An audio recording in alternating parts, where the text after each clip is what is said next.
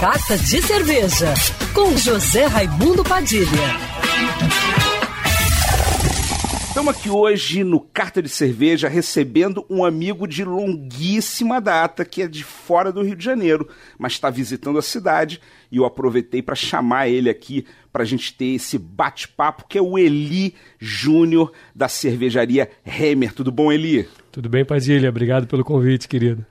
O Eli eu conheci em 2009 e é uma, uma alegria sempre que a gente se encontra. Ele mora em Blumenau, na época a gente morava em Florianópolis e foi você que me ensinou muita coisa de cerveja, porque você tinha uma padaria cheia de cerveja e uma cervejaria, não, uma cervejaria no sentido de você vendia chopes artesanais e muitas cervejas artesanais lá em Florianópolis. Conta um pouco da sua trajetória e onde é que você está hoje, o que, que você está fazendo.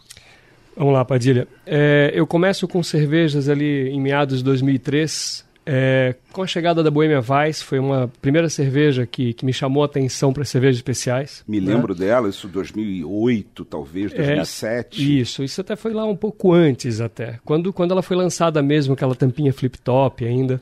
Nossa, começo dos anos 2000. Isso, por aí. Aí eu conheci primeiro, ainda apesar dessa ter aparecido via revista para gente, eu conheci primeiro a Erdinger, Erdinger Weiss, numa viagem que eu fiz a São Paulo. A partir dali, eu peguei o número do telefone atrás do rótulo e passei a vender na padaria da minha família. E desde então eu comecei vendendo muitas cervejas, Spaten, Erdinger, Warsteiner, Frankenheit Altbier, que era raro ter naquela época. No auge da importação, né, onde se tinha Isso. muita cerveja tinha importada e pouca opção de boas cervejas artesanais brasileiras. Exatamente. E tinha muito poucas pessoas que falassem sobre cervejas, né? Tanto é que a primeira vez que eu bebi uma Weizen, eu fiquei apavorado, eu detestei. Como eu havia pago, eu bebi até o final, né? Mas eu não gostei. Explicando para os ouvintes, né? A cerveja de trigo, ela tem aquele Isso. aroma de banana, aquele gosto de cravo da Índia, ela é turva. Não filtrada, exato. Para quem está acostumado só com Pilsen cristalina, Isso. ela é quebra todos os paradigmas. Exatamente. Então eu achei que a cerveja estava estragada, tudo, mas insisti. E na época já tinha, não tinha Google, mas já tinha Alta Vista, tinha Yahoo. Eu encontrei na época duas figuras, que é o Roberto Fonseca e o Edu Passarelli, que eles tinham blogs na época que falavam sobre cervejas. E eu passei a imprimir uh, informações sobre cervejas e espalhar pela panificadora. Esse foi o grande começo, inclusive, da cerveja artesanal em Santa Catarina. Queria que você contasse para as pessoas, depois uh, que você conheceu no mundo da cerveja, você que montou uh, uma primeiro bar de cerveja de Florianópolis e foi lá que eu te conheci.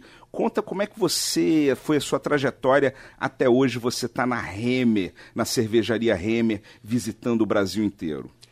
Bom, é, depois da Academia da Cerveja, eu deixo de ser comprador de cervejas de, das cervejarias para virar vendedor da, dessas cervejas. Eu passei um tempo numa distribuidora da Beerland em Florianópolis. Em seguida, eu fui para Saint Beer, para a cervejaria Santa Catarina, que vende Barco Brewery, a Coruja e a própria Saint Beer. E desde 2017 eu estou cuidando da área de cervejas da Hemer. A companhia Hemer é uma, é uma indústria é, centenária que produz alimentos e conservas. E desde 2017, a gente, desde 2016, faz, fazendo cerveja.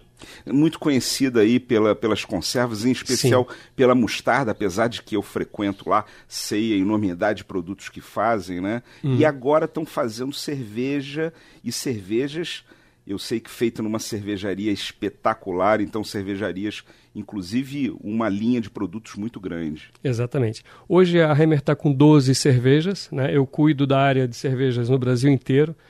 É, a, a Hemer tem a expertise de trabalhar muito mais com o varejo, grande varejo, do que com o pequeno varejo. Então a gente tem, como nós vendemos sempre 100% direto da fábrica, é, a nossa expertise mesmo é atender grandes redes, grandes supermercados, Brasil afora. E focado naquele cliente que está querendo as cervejas que são referências no estilo, uh, muitas vezes cervejas de entrada, mas cervejas com preço bem competitivo preço bem competitivo, nós atendemos os dois clientes. O entrante, aquele que quer uma IPA com, com gosto mais tranquilo, mais leve, mais fácil de beber, até aquele que quer uma single hop, como nós temos uma HBC 472, que é uma cerveja fantástica, hein?